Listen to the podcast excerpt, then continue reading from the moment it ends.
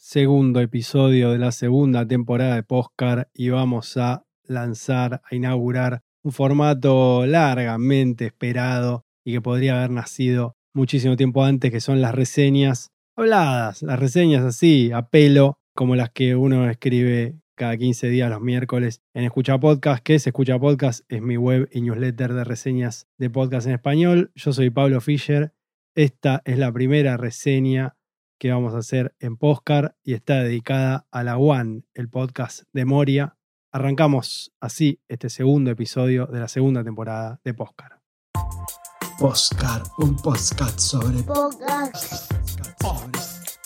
Vamos a hacer una reseña entonces de La One, el podcast de la vida de Moria Kazan, hecho por Anfibia Podcast para Spotify. Esta es una reseña, digamos, completa, episodio por episodio. Vamos a ir avanzando, vamos a ir llegando a un final.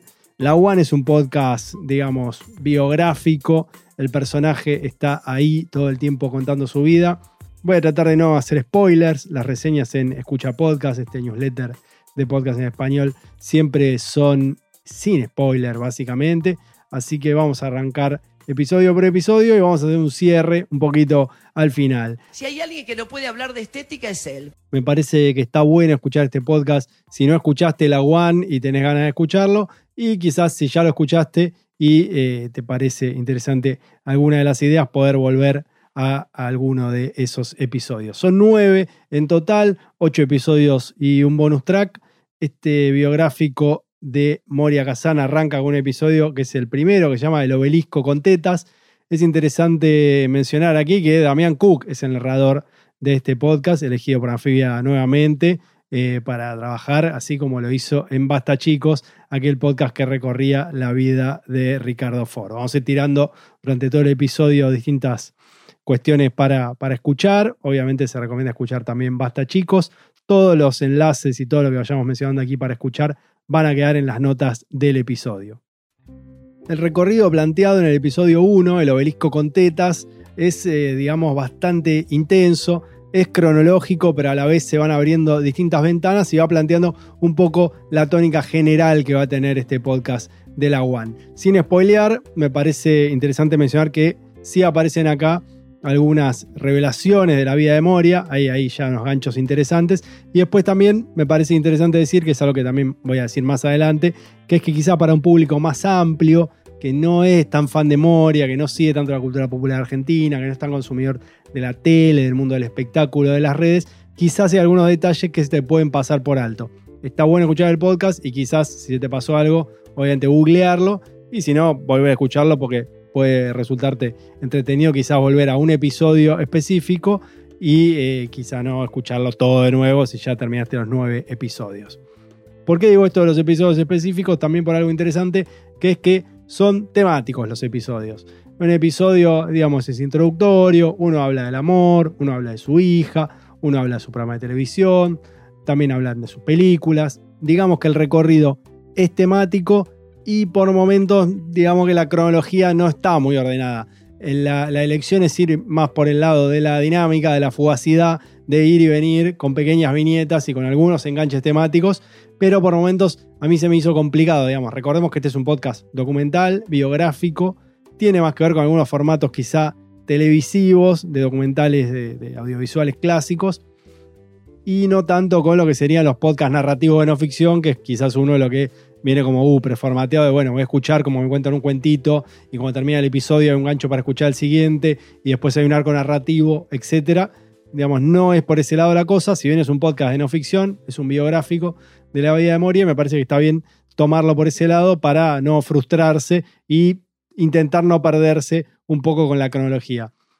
Yo, eh, vale decir que en algún momento una librería de usados, conseguí el libro de Moria, la biografía de Moria, la autobiografía de Moria, ese que en la tapa está ella pelada, eh, y conocía bastantes fragmentos y bastantes momentos de la vida, bastante ordenadamente y cronológicamente, como lo cuenta la propia Moria en el libro, vale decir que capaz para un podcast no es lo más interesante ir cronológicamente, o por lo menos no fue la decisión que tomaron desde Anfibia para producir la One. Este es mi duende personal. Ah, tu duende. Tengo ¿Tiene duendes nombre? en- ¿Tiene nombre? Hortensio, Ah, Hortensio. con H. Ok. El segundo episodio, seguimos avanzando en este recorrido, es La Virgen de la Nueva Era. Es una cosa un poco más mística. eh, es interesante en el que, bueno, también aparece uno de esos sus recorridos al pasado. eh, ella habla de su niñez, de su juventud. Es interesante también siempre escuchar cómo habla Moria de la prostitución en el mundo del espectáculo. Solo ella lo dice de esa manera y con tanta claridad. Me parece que acá sí se empieza a notar un poco que la estética del podcast es bastante dinámica, pero desordenada, y están esos, esos recorridos de viaje al pasado y al presente. También aparece, como en distintas partes del podcast, la música, hay aires orientales, cuando hablan ahí de, relax y meditación, que van marcando ahí distintos momentos narrativos y está bastante bueno como, como está hecho. El tercer episodio es uno bastante interesante para los que tenemos más o menos 40 años o más, porque recorre lo que son eh, las dos grandes divas argentinas, Moria y Susana, Susana y Moria. Básicamente el episodio se llama La rubia y la morocha y repasa un poco la época de las películas de y Porcel, donde empezaban a trabajar juntas, y después los recorridos de, bueno, sus programas, Hola Susana, etc. Acá me surgen dos links, dos enlaces a partir de este episodio. Uno tiene que ver con la biografía de Rodolfo Galimberti. ¿Qué tiene que ver? Bueno, hay un episodio dedicado a la relación de Rodolfo Galimberti con Corcho Rodríguez. Si conoces la vida de Susana Jiménez, sabrás quién es Corcho Rodríguez. Y si no, te puedo contar que es un empresario que fue pareja de la diva de los teléfonos en su época de máximo esplendor, máximos llamados y máxima recaudación en el 1 a 1, Susana se forró en dólares. En la biografía de Rodolfo Galimberti, de los periodistas Marcelo Larraqui y Roto Caballero, hay unas buenas partes dedicadas a la época de Hola Susana que también son interesantes para entrarle si sos así mega fan de la historia, de los medios, de la historia argentina, de la historia popular, etc. También es interesante linkear acá, quizás con algún episodio del podcast de Diego Baue, B corta A W E, supongo que estoy pronunciándolo bien, y si no, mis disculpas. El podcast se llama La mierda que nos mira y tiene episodios específicamente dedicados a películas de Olmedo Porcel y a otras películas de aquella época del cine nacional. Hay uno específicamente dedicado a una película en la que están Moria y Susana, lo voy a dejar linkeado, como te decía, en las notas del episodio. Es nada más y nada menos que Los Caballeros de la Cama Redonda. Seguimos avanzando y a esta altura de la reseña me parece importante destacar que quizás si escuchás este podcast con oídos no argentinos, de otros países, se te van a perder algunos datos, personajes y anécdotas. Es una decisión que tomaron desde la producción. Yo la comparto a medias, me parece que siempre está bueno tratar de incluir y de sumar oídos latinoamericanos. Pero bueno, también es cierto que el personaje no es quizás conocido en todos los países de Latinoamérica y puede pesar un poco ahí la decisión de decir, bueno, vamos a darle a full al público argentino, al público rioplatense, que quizá conoce un poco más a Moria por haberla tenido siempre en la TV y dejar de lado audiencias más lejanas, mayores, pero que sin duda pueden no conocerla a la diva. Llegamos al episodio 4 y 5. Voy a hacer aquí como un combo. El episodio 4 se llama El Gran Puto Argentino y el 5 se llama Presa en Paraguay. Acá me parece que se cae un poco el ritmo del podcast. No sé, me pareció eh, que está buena la historia y como aparece Oriana Junco, pero capaz le falta un poco. No sé, también me hizo acordar un poco a Basta Chicos, que más o menos a esta altura de la historia aparece Guido Zuller y Guido Zuller tiene un rol impresionante en ese podcast. Lo sentí como por momentos forzado, como que quisieron replicar lo mismo con Oriana Junco. Oriana Junco es un personaje con lengua mega filosa. Este episodio es absolutamente no apto para todo público. Pero no sé si le aporta tanto. Es interesante, sí, que también aparece en este episodio Beto Casela, Tomás Balmaceda. Se me ocurre también otro link, ya que aparece Tomás acá, con Vidas. Vidas es un podcast de eh, justamente vidas de personas famosas de la tele que en algún momento cayeron, tuvieron una tragedia o no sabemos más de ellas. Es interesante quizás escuchar los episodios sobre Clota Lanceta, sobre Flavia Miller o sobre Sandra, la madre argentina, que es uno de los más bizarros. Cuando termines la one, entonces puedes entrarle a vidas. Eh, te lo dejo también en la nota del episodio. Y el episodio 5, hablaba del episodio 4 y 5, me parece que puede ser el más interesante, el más atractivo para cierto público, porque va a fondo con el momento en que Moria estuvo presa en Paraguay, pero para mí se cae un poco y es un poco distinto en el ritmo al resto del podcast, porque se mete con un tema a fondo y básicamente esa cosa de ir viajando adelante y atrás en el tiempo a momentos de Moria y como pequeñas viñetas de su vida que le da una dinámica que está buena, acá se pierde un poco, pues se mete como, bueno, un deep dive en un tema que por lo menos a mí no me interesó tanto. Sí, se me ocurren más enlaces, siempre linkeando, y justamente a podcast de Anfibia, porque el episodio nos recuerda que Moria estuvo presa en la congregación del Buen Pastor, en Paraguay, y las cárceles de mujeres del Buen Pastor estaban en distintos países de América Latina durante décadas y décadas y décadas. Esta congregación religiosa tuvo a su cargo mujeres presas, y se me ocurre linkearlo, obviamente, con episodios de Fugas. Hay un episodio de la primera temporada de Fugas que se llama Las ovejas descarriadas. Y después está 38 Lucierna, que son los más lindos episodios de Fugas de la segunda temporada, que en ese caso relata la fuga de mujeres de la cárcel de Cabildo en Uruguay.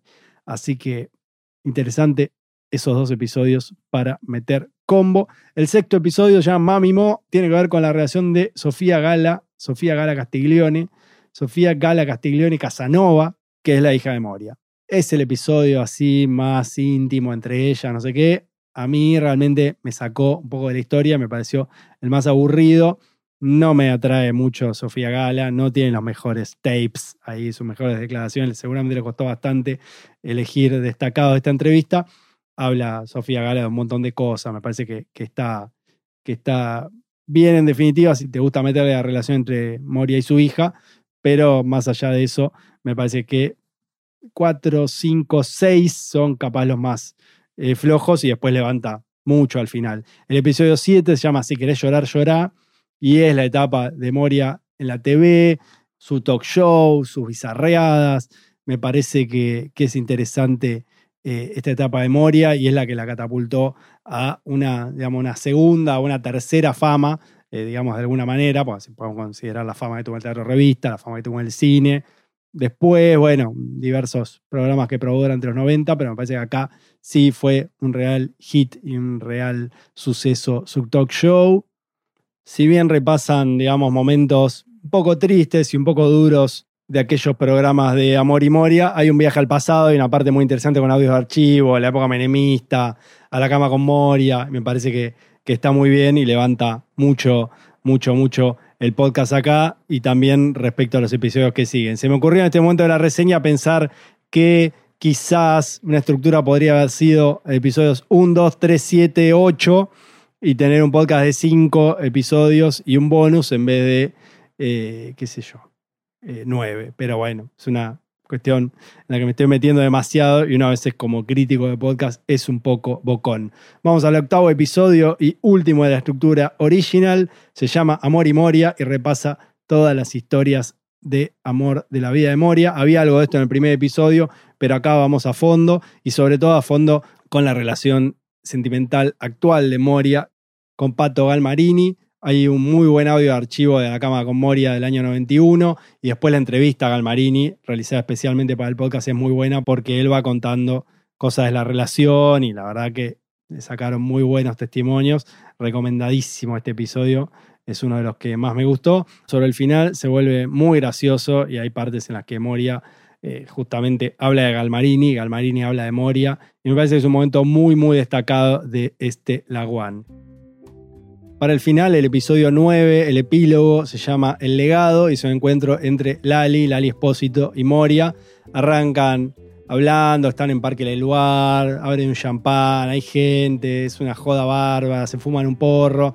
Me parece que es un episodio que está bueno porque está grabado ahí, está grabado en medio de una reunión, pasan muchas cosas, ellas se pueden hablar, aparecen testimonios interesantes, pimponean ahí entre Lali y Moria y me parece que aparecen frases y situaciones en el podcast que antes no habían aparecido, si bien recorren muchos momentos con Mori, van en el auto y la van siguiendo a ella, me parece que en este episodio sobre el legado específicamente y sobre lo maradoniana que es Mori en muchos momentos y sobre el cariño que le tiene Lali, la canción que le dedicó, etcétera, me parece que es un gran cierre y aparte bueno, es como todo un ambiente de fiesta, joda, me parece que está muy bueno haber metido un grabador ahí.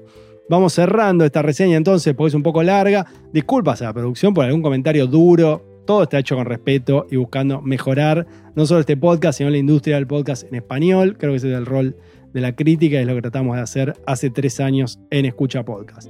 Amigos, hasta acá llegamos. Pero antes de irnos, permítanme una reflexión. Me parece que está muy bien este podcast. Capaz se podría haber buscado una vuelta con el narrador. No sé si era Damián Cook el que tenía que volver a contar esta historia.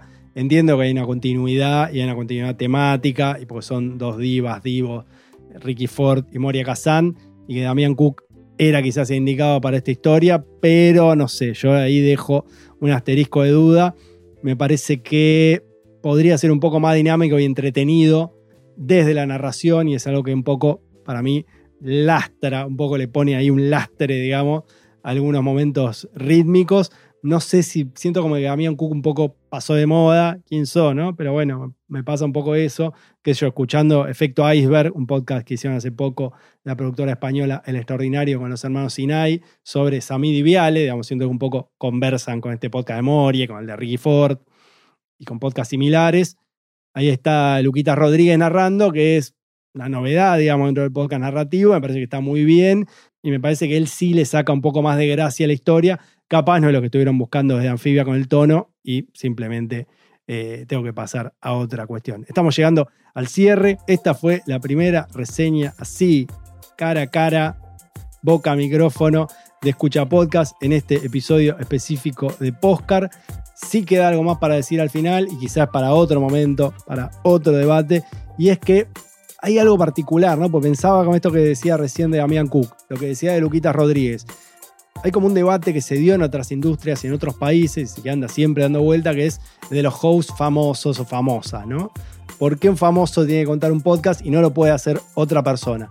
Me parece que es una discusión que capaz puede ser que llegue un poco tarde porque podía ser quizá un requisito de Spotify Argentina y Spotify ya se fue, levantó vuelo, no tenemos más por estas tierras produciendo podcasts y pagando todas estas historias fabulosas. Pero, no sé, siento que es un debate que capaz no tuvimos en la industria del podcast argentino, en la incipiente industria del podcast argentino. Y quizá nos podemos empezar a preguntar esto, ¿no? ¿Por qué Cook narrando este podcast y no lo podría haber narrado, no sé, Tomás Bisón de Anfibia? ¿Por qué Lesa y Andrea Rincón fue la elección de Hermanas Bravas? ¿Por qué dos hosts? Eh, no sé, en Intoxicado, ponerle otro podcast que hizo Anfibia para Spotify. Diego Alonso sumó, restó, qué sé yo. Capaz no era la, la primera opción que habían pensado, pero el podcast Intoxicado es buenísimo, es una historia súper bien contada. Otros enlaces, todo esto que estoy nombrando lo voy a enlazar. Y el último es este enlace para que escuchen Intoxicados, una historia muy buena, realmente de las mejores que se han hecho en los últimos años en Argentina. Y no sé si Diego Alonso le suma, le resta, con otro narrador podría haber tallado absolutamente, o tiene ahí algunos momentos, algunas cuestiones a mejorar. La seguimos, me parece que ese es un debate más largo y aquí estamos llegando simplemente al final del segundo episodio de la segunda temporada de Postcard. Créditos. Los guiones, la voz, los problemas de dicción, siempre el sonido lluvia, que capaz no se lo pude sacar y todavía lo estás escuchando, y si no, se escucha nada. Decir, ¿de qué estás hablando, Pablo? No se escucha ningún sonido de lluvia, pero te juro que la segunda mitad de este episodio la grabé bajo un aguacero, obviamente adentro, pero se escucha el goteo. La edición sonora también la hago yo, que va a ser Pablo Fischer. La música es de David Dondi y tenemos los derechos para usarla. Podemos seguirnos en redes. Si entras a esta que se llama Twitter o X, o alguien le dice X, no, puedo creer que alguien le diga X a esto, pero ahí estoy en Twitter como arroba escucha podcast. Seguime, te sigo. Es la única red social que uso por ahora. Me resisto a las otras, me resisto a la imagen, me resisto al video. Soy una persona del audio y del texto.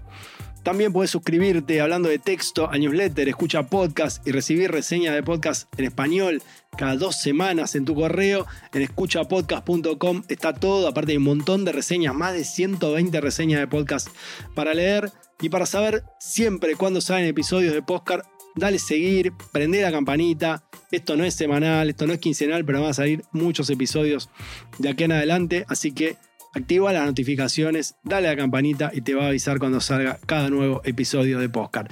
Te agradezco cualquier reseña y estrellita que puedas hacer en la aplicación de podcast que uses, si son cinco, mejor, obvio. Pero sobre todo lo más importante, porque el boca a boca es lo que más funciona en el mundo, a pesar de todas las redes, los teléfonos, las computadoras, es que si te gustó, le recomiendes este podcast a alguien. Decirle a tu amigo, a tu amiga, a tu primo, a tu tía, ¿verdad?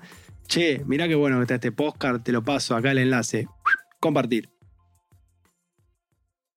Postcar, un podcast sobre podcast, es una producción de Escucha Podcast con el apoyo de Rombo Podcast. Chao.